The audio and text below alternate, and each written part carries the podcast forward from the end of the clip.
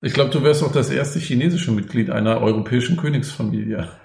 Oh, ich muss mal überlegen, aber ich glaube, ich würde ja sagen. Äh, ja, damit. Äh, Wollen wir mit der Geschichte einfach weitermachen? Okay. Bevor du wieder ans Träumen kommst.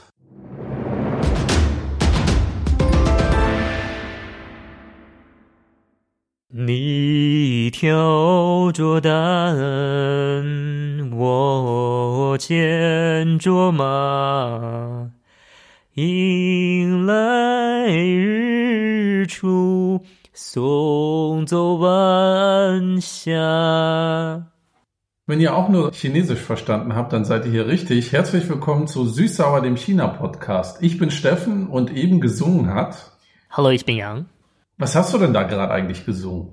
Äh, was ich eben gesungen habe, das war der Titelsong von einer chinesischen fantastischen Serie. Also heißt äh, Die Reise nach West. Ah, wenn ich mich richtig erinnere, ist in der Reise nach dem Westen doch auch der Affenkönig. Genau, das ist eigentlich einer der Hauptfiguren von dieser Geschichte.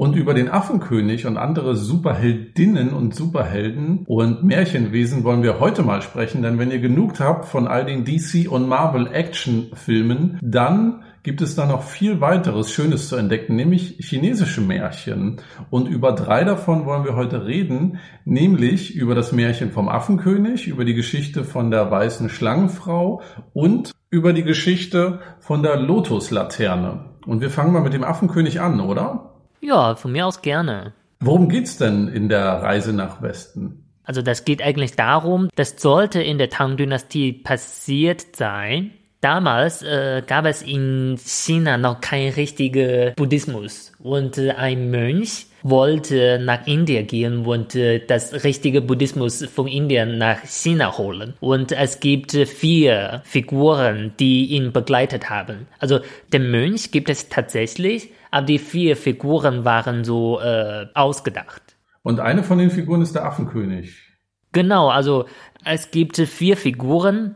Affenkönig und ein Schwein und ein mittelalter Mann mit äh, Glatze und ein Pferd, äh, das eigentlich eine Drache war. Okay, irgendwie klingt das, als wenn jetzt ein Witz, äh, als wenn du jetzt einen Witz erzählen willst oder so. Ein Affenkönig, ein Schwein, ein mittelalter Mann mit Glatze und ein was Pferd, das ein Drachen war? Genau, also das war eigentlich schon eine komische Kombination. Deshalb, äh, das macht die Geschichte auch so interessant. Es ist eine Heldengeschichte, richtig? Ja, wenn, und wenn ich es richtig im Kopf habe, ich habe mal einen Film vom Affenkönig oder mit dem Affenkönig gesehen. Das war, glaube ich, aber nicht die Reise nach dem Westen, weil es ganz viele Adaptionen über die Jahrhunderte gab von dieser Geschichte. Und äh, da habe ich den Affenkönig wahrgenommen als irgendwie lustig, als nicht so ganz perfekten Helden und ähm, aber jemand, der trotzdem für ähm, für Gerechtigkeit kämpft und sich für diesen Buddhisten einsetzt. Genau, weil der Film, den du geguckt hast, ich glaube, das heißt äh, Affenkönig, Zurückkehr des Heldes. Ich glaube ja, genau. Und das geht hauptsächlich um den Affenkönig. Aber na, wie ich gesagt habe, es gibt äh, fünf Hauptfiguren. Und äh, warum diese Geschichte so interessant ist, weil alle Figuren so eigene Eigenschaft haben. Also du hast schon gesagt, äh, der Affenkönig ist äh, frech und äh, nicht perfekt. Und es gibt äh, in diesem Film noch äh, dieses Mönch oder als Kind. Wie wirst du diesen Mönch beschreiben? Was für einen Charakter hat er? Oha, wenn ich mich richtig erinnere, war der sehr zielstrebig und hat sich, und ich glaube, der Affenkönig hat sich immer ablenken lassen, aber der Mönch oder dieses, dieses Kind ist immer gesagt, so, wir machen das jetzt, wir gehen jetzt dahin und so. Ja, den Film habe ich auch geguckt. Ich glaube, so in diesem Film, sie haben diese Mönch äh, süß gemacht und äh, der Mönch äh, ist irgendwie ein Chatterbox, redet super viel. Ja, und äh, dieser Affenkönig ist immer genervt von dem. Ich glaube ja, ja. Genau, das ist auch eine seiner Eigenschaften. Ich finde so, dieser Mönch, dass er so mh, redet viel, ist übermoralisch, weil er eigentlich ein Buddha war im letzten Leben. Ähm, der Affenkönig hat doch auch so Gadgets, oder? Der hat doch so verschiedene Sachen, mit denen er kräftiger wird oder mit denen er kämpft. Genau, zum Beispiel, er hat selber eine Wolke und äh, er hatte so eine Eisenstange. Also auf der Wolke kann er fliegen, oder? Genau, also wenn er einmal rollt, geht er vielleicht 1000 Kilometer weg. Schnell ist er schon. Okay, also er kann schnell rollen, er fliegt auf einer Wolke. Genau, und er ist kräftig, weil diese Stange wiegte mehr als 5000 Kilo, ich glaube. Und mit der kämpft er halt. Genau, und äh, der ist ein Affe. Deshalb so sein Charakter ist so, äh, na, er ist so voll mit Energie und ist so frech. Ja, und äh, es gibt noch ein Schwein. Und äh, wenn man Schwein sagt, denkt man schon daran, diese Figur ist auch wie ein Schwein, so er frisst sehr viel und äh, er ist super lüstern, obwohl er auch ein Mönch ist. Lüstern, okay. äh, während der Reise nach West, die haben insgesamt 81 Katastrophen erlebt. Also 81 Monster und sowas. Oha, okay. Und, äh, viele davon sind so passiert, weil dieses Schwein so lüstern war. Diese Monster sahen so aus wie super hübsche Frauen und äh, dann war das Schwein reingelegt. Und die anderen haben ihm dann aus der Patsche geholfen. Genau, ja. Wann hast du dann das erste Mal den, die Geschichte vom Affenkönig gelesen oder gesehen? Also ich glaube, zum ersten Mal habe ich das gesehen am Fernseher und äh, das war eine super beliebte Serie, äh, war aus dem Jahr 1983, ich glaube. Also ich wurde noch nicht geboren übrigens. Ich äh, auch nicht. aber äh, ich glaube, die meisten Chinesen haben schon diese Serie geguckt. Und danach habe ich auch das Buch gelesen. Die Reise nach Westen ist eigentlich ein Buch. Das ist eigentlich äh, einer der vier klassischen Romane aus China. Ah. Deshalb, das habe ich auch gelesen. Das ist so 100 Kapitel. Also die Reise nach Westen oder der Affenkönig ist keine Geschichte, die man abends einem Kind zum Einschlafen erzählt. Nein, ich glaube nicht. Dann äh, sonst wird das Kind so voll mit äh, Fantasie und äh, will nur rollen und äh, mit Stange spielen und äh, äh, stellt sich vor, dass er selber der Affenkönig ist. Ja, warum nicht? Als Kind klingt das doch nach einem coolen Held. Ist er eigentlich auch so bei Erwachsenen eine Symbolfigur dieser Affenkönig? Für die Kinder Affenkönig ist nur so ein äh, Superheld, voll mit Energie und so stark, aber für die Erwachsenen, das ist noch eine sarkastische Bedeutung, weil er äh, war ein frecher Affe und war eine große Rebelle. Und dann hat er gegen so Gott gekämpft und er hat verloren. Und dann musste er 500 Jahre unter dem Berg äh, eingesperrt sein, bis dieser Mönch ihn gerettet hat. Dann ist er so eine loyale Figur geworden worden für die Götter und sowas. Das ist eigentlich auch ganz sarkastisch, weil er hat seine Rebelle-Eigenschaft verloren. Ja, also ist das so ein bisschen auch eine Symbolfigur, dass wenn man so als äh, Chinese mal so ein bisschen rebellisch sein möchte kann man so sagen, weil es gibt auch Leute, die über diese Roman forschen, weil das ist schon ein Klassiker. Und man sagte, der Schriftsteller damals wollte auch Sarkasmus gegen damalige Regierungen so äh, ausdrücken. Deshalb gibt es so Götter, die ganz frech und böse sind und auch Monster, die sehr, sehr nett und moralisch sind. Du hast schon gesagt, Affenkönig oder die Reise nach Westen ist äh, ein Klassiker als Buch, das man lesen kann. Und gibt es dann einen aktuellen Film oder eine Serie, die du empfehlen würdest über den Affenkönig, falls jemand jetzt was anschauen möchte? Also dieser Animationsfilm äh, Affenkönig Zurückkehren des Heldes kann man schon empfehlen. Das ist süß und lustig. Und ich glaube, wenn man äh, bei YouTube einfach eingibt äh, Affenkönig, kann man schon bestimmt etwas ausfinden. Ähm, Affenkönig, Diao Shamamingse. Affenkönig heißt auf Chinesisch Mei Hou Wang. Das ist so hübsche Affenkönig. Weiß nicht warum. Mei Hou Wang. Genau, Mei ist hübsch.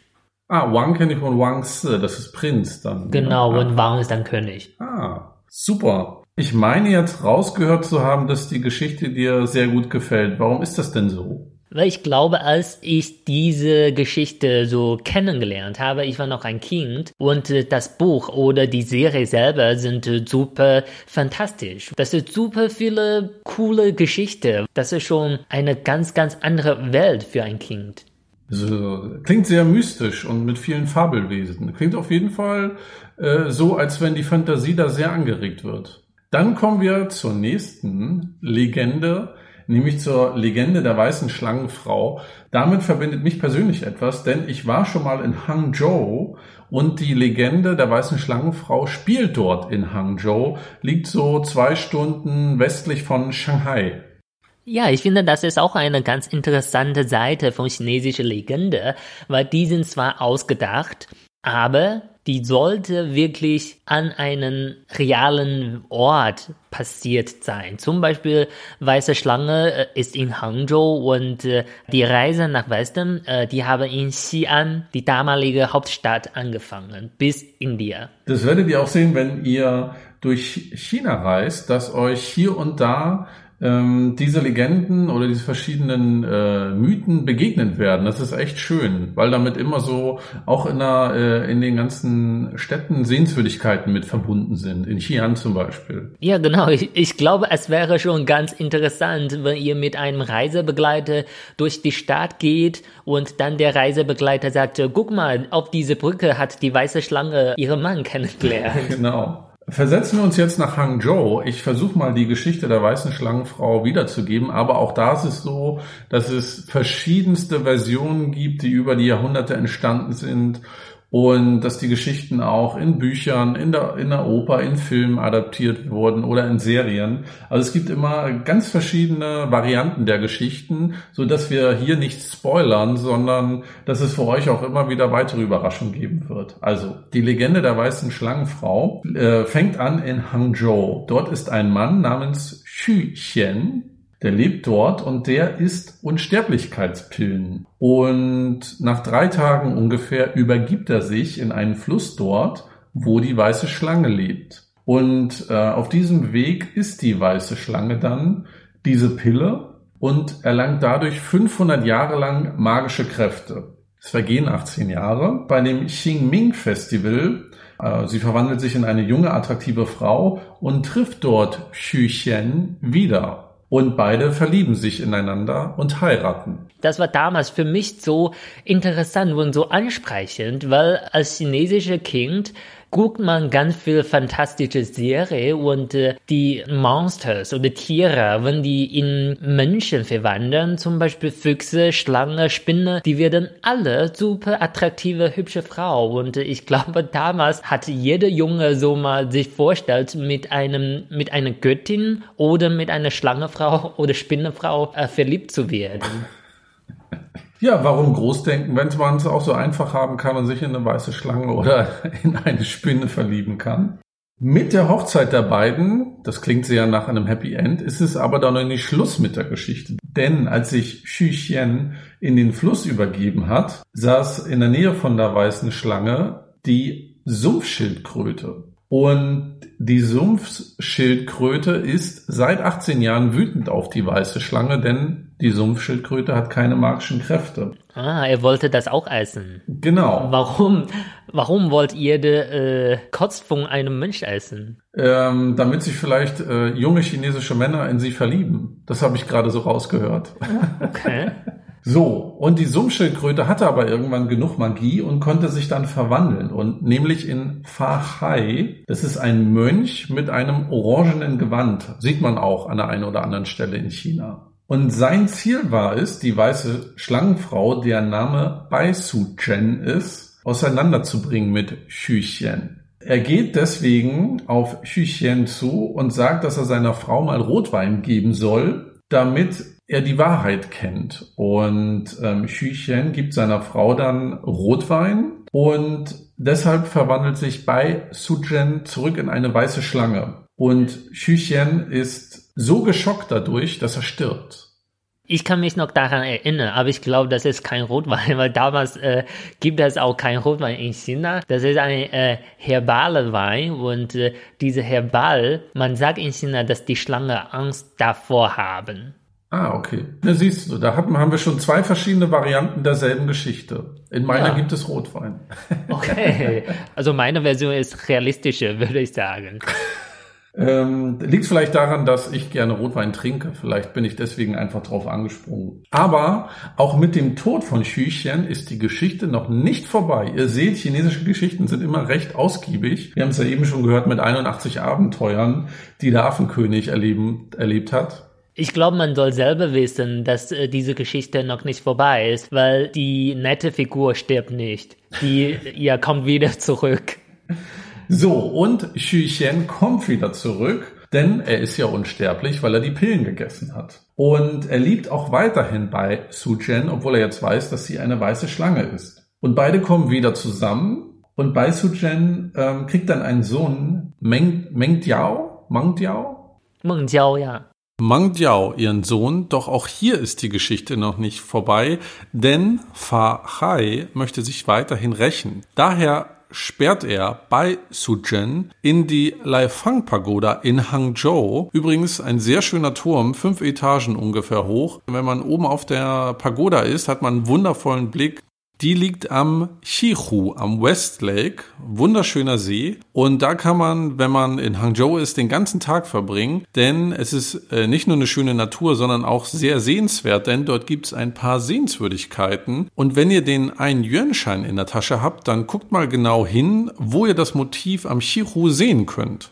So, zurück zur Bai Sujen. Die ist nämlich 20 Jahre in der Laifang Pagoda eingesperrt und ihr Sohn befreit sie dann in einem epischen Kampf und dann leben die drei glücklich zusammen bis an ihr Lebensende äh, und vielleicht haben sie auch gar kein Lebensende, weil sie sind ja auch unsterblich. Eine Episode noch zum Schluss. Fa Hai flieht nach dem Kampf und versteckt sich in einem Krebs. Und da er als Mönch eine orangene Kutte trägt, sagt man, dass Krebsfleisch orange ist, weil sich Fahai in einem Krebs versteckt hat. Ach so, das ist natürlich interessant. Dann, wenn man so sagt, ich bin eigentlich immer Team Bai, weil ich gerne Krebs esse. Team Bai, Team Bai zu Jen. Genau. Sehr gut. Ich finde, wenn man diese Geschichte hört, man weiß auch schon, dass die Chinesen damals schon sehr liberal waren, weil wenn Liebe kommt, es ist egal, welche Rasse oder Geschlechter du bist. Das sagt man heutzutage, aber damals wussten die Chinesen schon, selbst die biografische Grenze trennt äh, zwei Verliebte nicht, nämlich eine Schlangefrau und ein Mensch. Und das war jetzt wirklich ein schönes äh, Schlusswort zu dieser Geschichte. Und wenn ihr mal äh, zur, äh, in Hangzhou seid und zur Laifang Pagoda geht, dann ähm, werdet ihr da drin auch so einen großen Holzschnitt sehen von der bei Sujen Geschichte. Und ich habe noch gelesen, das, und das wurde mir vor Ort auch gezählt, erzählt, dass dieser Turm aus dem Jahr 975 roundabout stammt und er aber 1924 zusammengebrochen ist. Und mir wurde vor Ort erzählt, weil die Leute sich immer aus dem Fundament des Turms so ähm, so Steine rausgemeißelt haben, die sie zermahlen haben. Weil und sie selber die Schlangefrau befreien wollen? nee, weil sie dachten, dass dieser Turm so magische Kräfte hat von der Schlangenfrau und sie haben diese Steine, die sie aus dem Fundament rausgemeißelt haben, zermahlen und getrunken, wurde mir vor Ort erzählt. Ich dachte, äh, die wollten die Schlangenfrau befreien. Äh, okay, die Leute sind doch egoistischer, als ich dachte. Vielleicht wollten sie auch einfach nur Souvenirs haben, aber der Turm wurde 2002 wieder aufgebaut. Das heißt, wenn ihr jetzt nach Hangzhou fahrt, guckt euch mal die äh, Laifang Pagoda an und natürlich den West Lake. Wunderschöner Ort. Ja, und äh, auch zu empfehlen ist äh, die gebrochene Brücke Duanqiao. Das sollte der Ort sein, wo die weiße Schlangefrau und äh, ihr Mann sich kennengelernt haben. Ja, stimmt. Ich glaube übrigens, auf dieser Brücke haben tausende Pärchen äh, schon irgendwie Heiratsanträge gemacht. Das kann ich mir vorstellen. Okay, jetzt gehen wir weiter zu der nächsten Geschichte und äh, selbstverständlich ist auch ein realer Ort mit dieser Geschichte verbunden. Das ist nämlich Huashan und wir waren zum Glück auch mal da. Absolut wunderschöner Berg in 3000 Metern Höhe. Ja, und ich glaube, als wir äh, dort waren, habe ich dir schon mal diese Geschichte erzählt. Ja, das kann gut sein, aber es wäre besser, wenn du sie jetzt erzählst, weil ich glaube, ich habe äh, wichtige Teile schon wieder vergessen. Okay, ja, ich wollte auch selber erzählen. Ich wollte nur ein bisschen Interaktion mit dir haben und einmal, ja, reicht mir schon. Danke. Ich habe das Gefühl, du, du machst nur Interaktion mit mir, wenn du mich wieder bloßstellen willst, wenn ich was nicht richtig aussprechen kann oder wenn ich was vergessen habe. Schade, dass du immer so wahrgenommen hast, dass ich dich immer reinlegen wollte. Wollte ich aber nie. Okay, also zurück zu dieser Geschichte. Huashan sollte damals das Herrschaftsgebiet von dieser Göttin sein. Diese Göttin heißt äh, San Shengmu, Göttin der dritte Tochter. San bedeutet äh, drei. Sie ist also das dritte Kind der Familie und äh, ihr älterer Bruder ist auch ein Unsterblich und er heißt äh, Erlangshen, Gott des äh, zweiten Sohns. Also wird einmal gut durchgezählt. Genau, also man sieht schon, dass äh, die Gottfamilie gerne die anderen Leute zeigen, dass sie alle unsterblich sind. Und, Und, man kann sich auch die Namen so besser merken. Genau, das ist doch einfacher. Also äh, die Kinder mit äh, Zahl äh, benennen. Wir reden ja jetzt über die Geschichte der Lotuslaterne. Da gibt es nicht einen Held oder eine Heldin, sondern das ist eher so verschiedene Charaktere drin. Ne? Ja, würde ich sagen, also Lot, äh, Lotus Latern äh, war eigentlich die Waffe von dieser Göttin. Und äh, sie hat sich in einen normalen Mensch verliebt. Also damals waren normale Menschen ganz, ganz attraktiv. Egal ob Tiere, Monster, Dämonen oder Göttin, die verlieben sich äh, in äh, normale menschliche Männer. Schade, dass es heute nicht mehr so ist. ja, wo ist meine Göttin? äh, die haben sich verliebt und die haben auch ein Kind bekommen, heißt Chen Xiang. Das ist eigentlich die äh, Hauptfigur von dieser Geschichte, weil damals äh, Liebe zwischen Menschen und äh, Unsterblichen äh, waren verboten, äh, so wie heute. Auch heute ja. Familie mit normalen Menschen. das stimmt ja nicht. Also zumindest in Europa äh, kann man auch noch äh, jemanden aus dem Volk heiraten. Ah, okay, dann habe ich meine Chance doch nicht verpasst. Ich glaube, du wärst auch das erste chinesische Mitglied einer europäischen Königsfamilie. Oh, ich muss mal überlegen, aber ich glaube, ich würde ja sagen. Äh, ja, damit. Äh, Wollen wir mit der Geschichte einfach weitermachen? Okay. Bevor du wieder ans Träumen kommst. Na, das schadet immer nichts. Okay, wir kommen wieder zurück zur Geschichte. Die haben ein Kind bekommen und damals äh, war die Liebe verboten und deshalb ihr Bruder hat sie eingesperrt in ihrem Herrschaftsgebiet, nämlich auf der Berg Huashan, um die Familie voneinander zu trennen. Und das Kind ist aufgewachsen und hat erfahren, dass seine Mutter eigentlich ein Unsterblicher ist und äh, auf der Berg eingesperrt ist. Und dann hat das Kind so äh, überall gekämpft gegen Gott, gegen seinen eigenen Onkel, um seine Mutter zu retten. Und wie alle chinesische Geschichte, es gibt immer eine Happy End. Und zum Glück. Genau, zum Glück. Weil bin ich immer so aufgeregt. Die Geschichte sind für Kinder, deshalb muss es ein äh, Happy End geben. Äh, Ja, im Gegensatz zu deutschen Geschichten, wo, die, wo immer einer stirbt und dann gute Nacht, schlaf schön. Ja, die Botschaft von chinesischen Märchen sind, äh, man macht alles für Liebe, man kämpft, man schafft alles wegen Liebe. Und äh, in Deutschland, die Märchen sind eher, wenn die Kinder frech sind, sterben sie. Richtig, genau, wie bei Max und Moritz zum Beispiel. Und dann heißt es gute Nacht. Ja, genau. Also am Ende hatte der Sohn ihre Mutter gerettet auf der Berg. Er hatte mit einer Axt diese Berg so zerrissen und äh, ihre Mutter befreit. Und äh, diese Punkt gibt es tatsächlich auf der Berg und wir waren auch da. Richtig, ich weiß leider nicht, wie er heißt, aber es ist wirklich, wenn man davor steht, ein gespaltener Berg, der wirklich schnurgerade gespalten ist, wie von einer Axt gespalten. Und da kann man auch wirklich sehr schöne Fotomotive machen und so tun, als hätte man den Berg gerade mit der Hand durchhauen. Genau, ich glaube, man kann sich schon ein ziemlich schönes Gefühl machen, nämlich wenn man vor diesem Punkt steht mit einer Axt und so tut, als ob man gerade diese Berg äh, trennt.